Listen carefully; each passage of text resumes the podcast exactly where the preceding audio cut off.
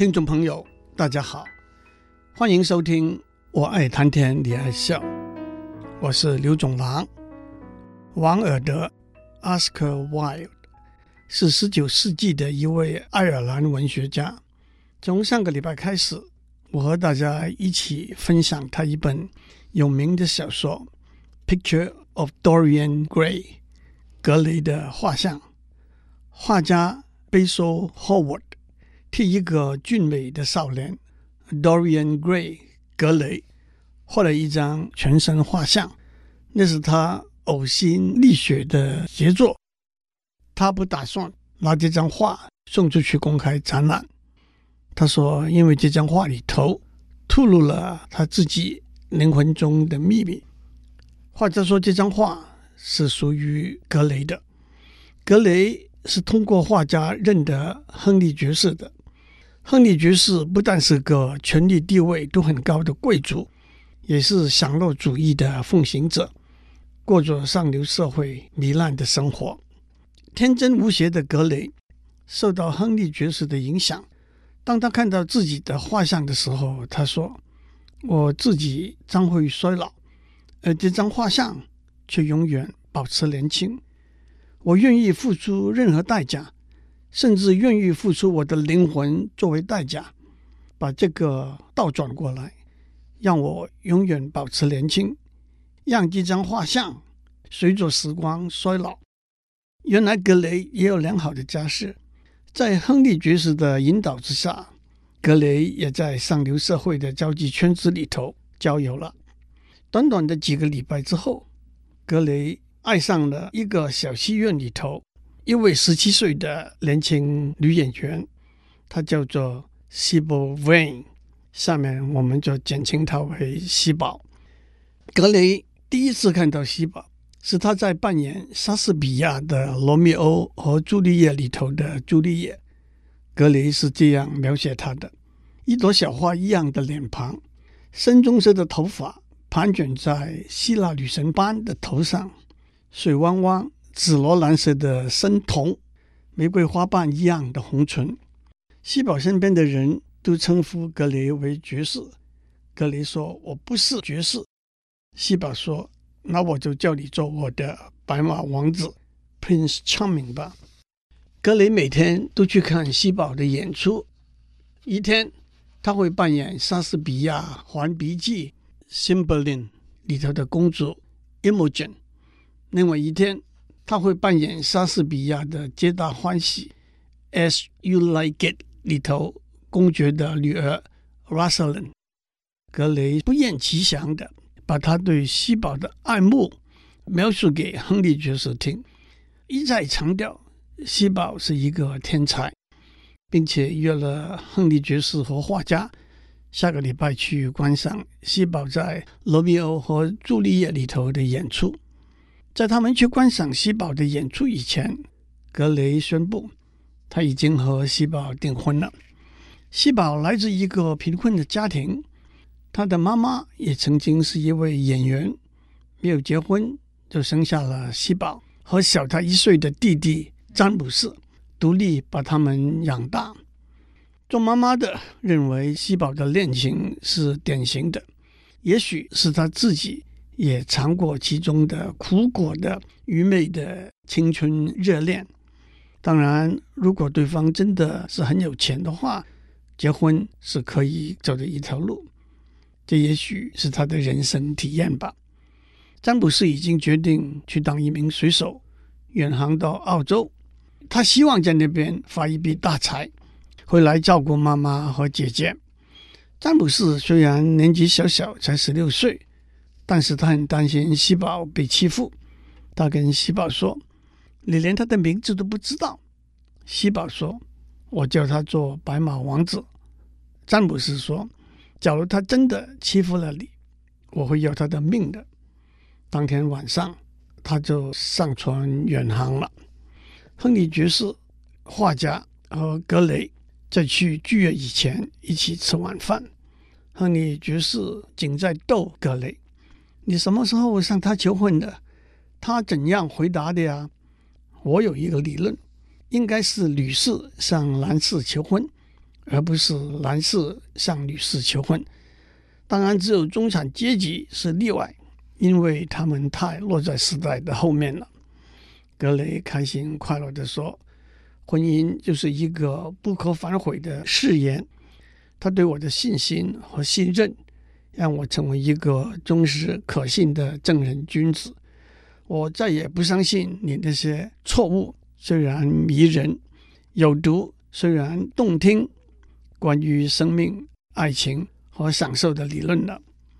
八点钟，他们一行三人到了小剧院。十几分钟之后，西宝扮演的朱丽叶出场了。亨利爵士觉得她真是他看到过最美丽的女性。画家站起来鼓掌。格雷就像在做梦一样，动也不动，凝视着他。但是当扮演朱丽叶的西宝，看着罗密欧开口道白的时候，他好像没精打采，没有任何的欢欣喜乐的表情。他的声音虽然清脆优美，音调和音色却是做作不自然。他的台词没有生命，没有感情。格雷脸色变得苍白，他的两个朋友不敢讲一句话，三个人都很失望。当然，这出剧的一个高潮，也是一个真正的考验，是第二幕。当朱丽叶在阳台上出现那一场戏，在月光底下，她无疑看起来非常迷人。但是她的道白和动作，就像一个学生在老师面前背书一样。第二场结束之后，观众都变得不耐烦了，起了一片嘘声。亨利爵士站起来。穿上大衣，跟格雷说：“她的确很美丽，但是她不会演戏。我们走吧。”格雷说：“我会留在这里把戏看完。我要跟两位说对不起，浪费了你们的时间了。”亨利爵士和画家礼貌地安慰了格雷一下，就先离开了。格雷在观众差不多已经走光的戏院里头撑到最后，赶到后台去。西宝站在那里。光彩的脸上带着一份无限欣悦的笑容。格雷说：“你生病了吗？你演得糟透了。”西宝说：“我认得你以前，演戏是我生命的全部，布景的舞台是我的世界，戏剧里头的每一个人的喜怒哀乐就是我的喜怒哀乐。但是你的爱把我的灵魂从牢狱里头释放出来。今天晚上。”我第一次看透了戏剧里头的虚伪。罗密欧不过是个面目狰狞、涂脂抹粉的老头而已。月光和果树只不过是布景。我的台词也都是虚伪的，不是我要讲的话。你让我了解了什么是真爱。你把我带到艺术更高的一个层次。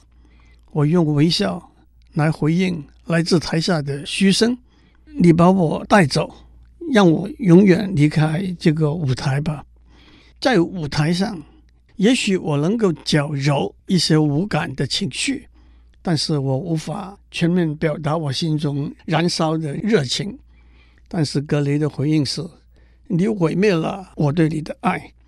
过去你曾经激发了我的期待和想象，现在连我的好奇心也不再会被你引发了。我爱你。因为你惊人的才华和聪颖，你把伟大的诗人的梦真实的呈现在观众面前。你在艺术模糊的阴影里头加入了实质，现在你把这些都抛弃了，你是何等愚昧和肤浅！我永远不要再看到你，想起你，提起你的名字。你说爱情不能够和艺术相容。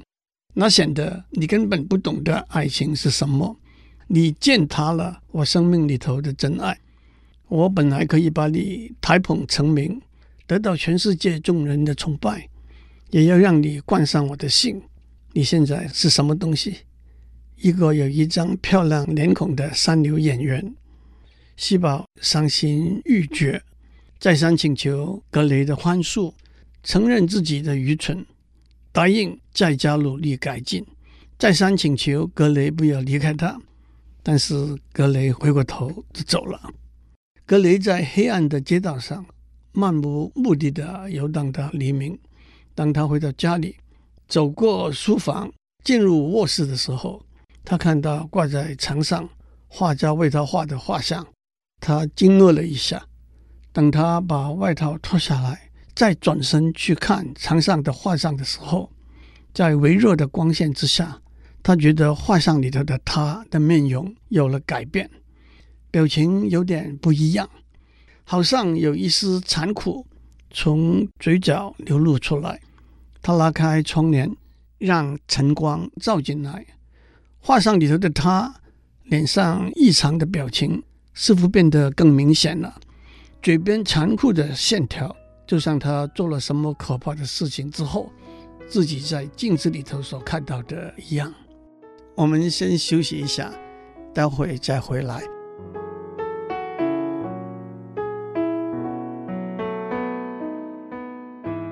欢迎继续收听《我爱谈天，你爱笑》。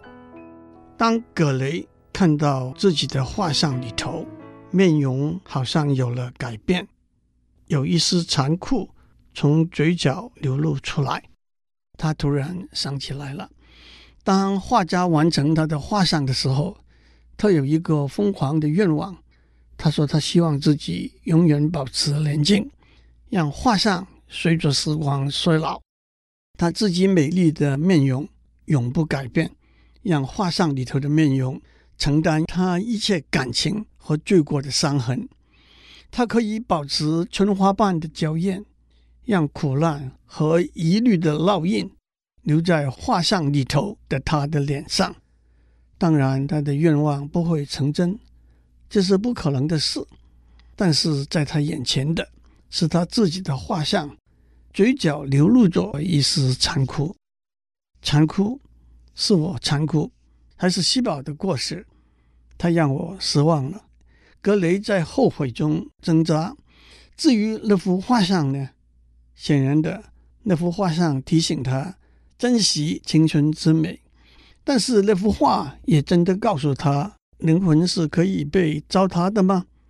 我要再看到这张画像吗？那是错觉，还是真的是一丝残酷的笑容？不过格雷想通了，他不是要怜惜自己。他要怜惜画像里头的他，既然他犯的每一个错，画像的脸上就会留下一个创痕，那他就不要再犯错了。他会抗拒任何的诱惑，他要用这幅画像作为他的良心的标志。他不会再和亨利爵士和画家这些人来往。他要回到西宝的身边。他再三喃喃地呼西宝的名字，他的脑子里头只有他。第二天，葛雷睡到过午才起来。他走进书房，坐下来用早餐。他的目光不由得移到了遮住他的画像的帷幕上。真的，那张画像改变了吗？还是那是他的想象？他要不要把画像移走？假如画家来的时候要看这张画像，会怎么办？他把仆人打发开，把门锁上。把回眸拉开，画像真的是改变了。他坐下来写了一封长信给西宝，请西宝宽恕他。可是亨利爵士来了，告诉格雷，西宝当天晚上在剧院的化妆室里头服毒自杀了。亨利爵士要格雷不要卷入这个事件的漩涡，晚上还是跟他去看戏。格雷面对着自己的画像，觉得。是他该做一个选择的时候了。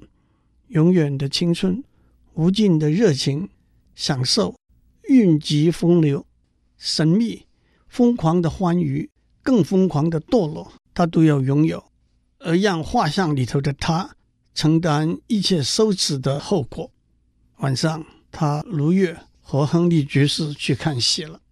第二天，格雷在吃早饭的时候，画家来了。我昨天晚上找不到你。佣人说你去看戏了，我不相信你真的看戏去了，让我担心的一个晚上，因为我不要看到一出悲剧跟着另外一出上演。你有去看他的妈妈吗？多么可怜，那是他唯一的女儿。我也不希望你被牵连在这个事件里头。格雷说：“西宝倒不是独生女，她还有一个比她小一岁的弟弟。她从来不在意别人面前提起我的名字，她只是称呼我为白马王子，所以我的名字也不会被牵连在这个事件上面。”昨天晚上，我倒是真的和亨利爵士去看歌剧了，坐在他姐姐的包厢里头。歌剧里头的女主角唱的真好。我们不要再谈过去的事了。亨利爵士有一句话：“如果你不谈一件事，那件事根本就没有发生。”我不要被感情所困扰，我要利用、享受和主宰感情。画家说：“你完全改变了，你原来是个纯真、自然、热情的青年人。”你现在完全失去了同情、怜悯之心，我看得出来，那是亨利爵士的影响。格雷说：“你可以替我画一张西宝的画像吗？”画家说：“我来试试看。”同时，你可以不可以也让我再为你画一张画像？格雷说：“我永远不会再让你替我画一张画像，也永远不让你再看到你已经画好那张画像。”画家完全摸不着头绪了。我永远不能够再看到我自己画的画，那实在是太荒谬了。而且我还准备把这张画送去展览呢。格雷说：“你不是说过你永远不会把这张画送去展览吗？你不是说过这张画透露了一些秘密吗？那是什么秘密？”当画家告诉格雷，他那句话的意思是他在画面上。呈现了很多他自己内心的情绪，格雷松了一口气，因为他担心画家所指的秘密，也正是他不许画家再看到那张画像的原因。画家离开之后，格雷马上吩咐仆人把墙上的画像拿下来，搬到屋顶的阁楼。他把阁楼锁起来，由他自己保管唯一的钥匙。在亨利爵士的影响之下。格雷过着享乐、放肆、荒唐、失德、堕落的生活。虽然大家在他的背后有很多风言闲语，但是当他们看到他纯洁无邪、青春的外貌的时候，又由不得沉默起来了。不过，在花天酒地之后、放浪形骸之余，格雷往往在夜深人静的时候爬上阁楼，打开深锁的门。拿着一面镜子，比对帆布上衰老而且带着邪恶的面孔，和镜子里头依然年轻、依然俊美的他。这份尖锐的对比，更加深了他对自己美貌的迷恋和对自己灵魂上的放纵和堕落的欢愉。他会仔细的，往往更带着一份兽性的喜悦，检视画像里头额头上。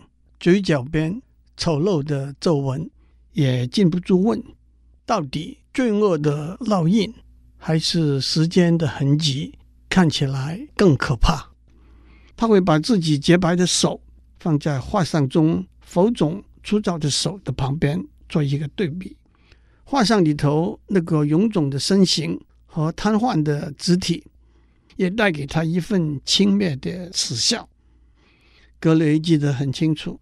那是他三十八岁生日的前一天，一如往日的美酒盛宴之后，格雷在回家的路上遇到很久没有见面的画家。画家说：“我在你家里等了好一阵子，等你回来。现在我得赶火车去了，我要到巴黎去闭关六个月，完成在我脑子里头的一幅画。不过在离开以前，我要给你一个忠告。”你在外面声名狼藉，可是我认为罪恶是会写在脸上，无法隐藏的。因此，当我看到你纯洁无邪的面孔、无忧无虑的青春的气色的时候，我实在无法相信这些中伤和诽谤。我要你亲口告诉我，这些中伤和诽谤都是假的。我会相信你。我要看到的是你的灵魂。下次我们会继续讲格雷的画像的故事。祝您有个平安的一天，我们下周再见。